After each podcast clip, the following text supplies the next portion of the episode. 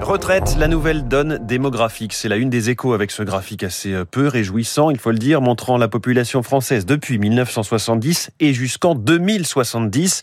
Autant dire qu'on arrive au sommet d'une colline en ce moment, 67 hein. millions de personnes aujourd'hui, 69 en 2044. Très faible augmentation donc avant d'amorcer une baisse, 68 millions d'habitants prévus dans 50 ans selon l'INSEE.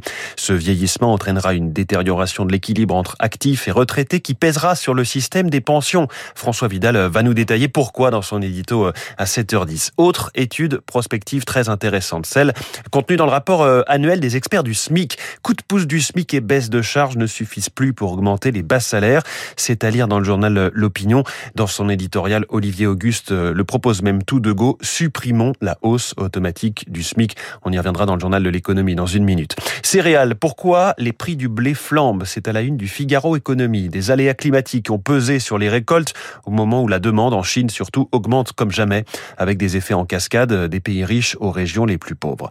Ce matin, dans la presse économique, on retient aussi le mea culpa de la BCE par la voix de son vice-président Luis de Guindos dans les échos. Nous avons sous-estimé l'évolution de l'inflation en 2021, dit-il. Les effets de base liés aux problèmes d'approvisionnement et au coût de l'énergie ont été plus intenses que nous l'avions imaginé.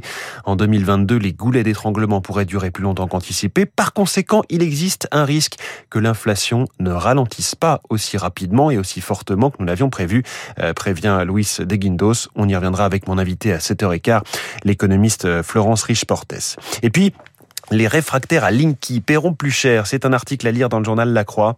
La commission de régulation de l'énergie dresse un bilan très positif hein, du déploiement de ces nouveaux compteurs électriques. 34 millions sont installés aujourd'hui, c'est 90% de l'objectif. Le retard lié à la pandémie a été comblé, le projet va coûter 15% de moins.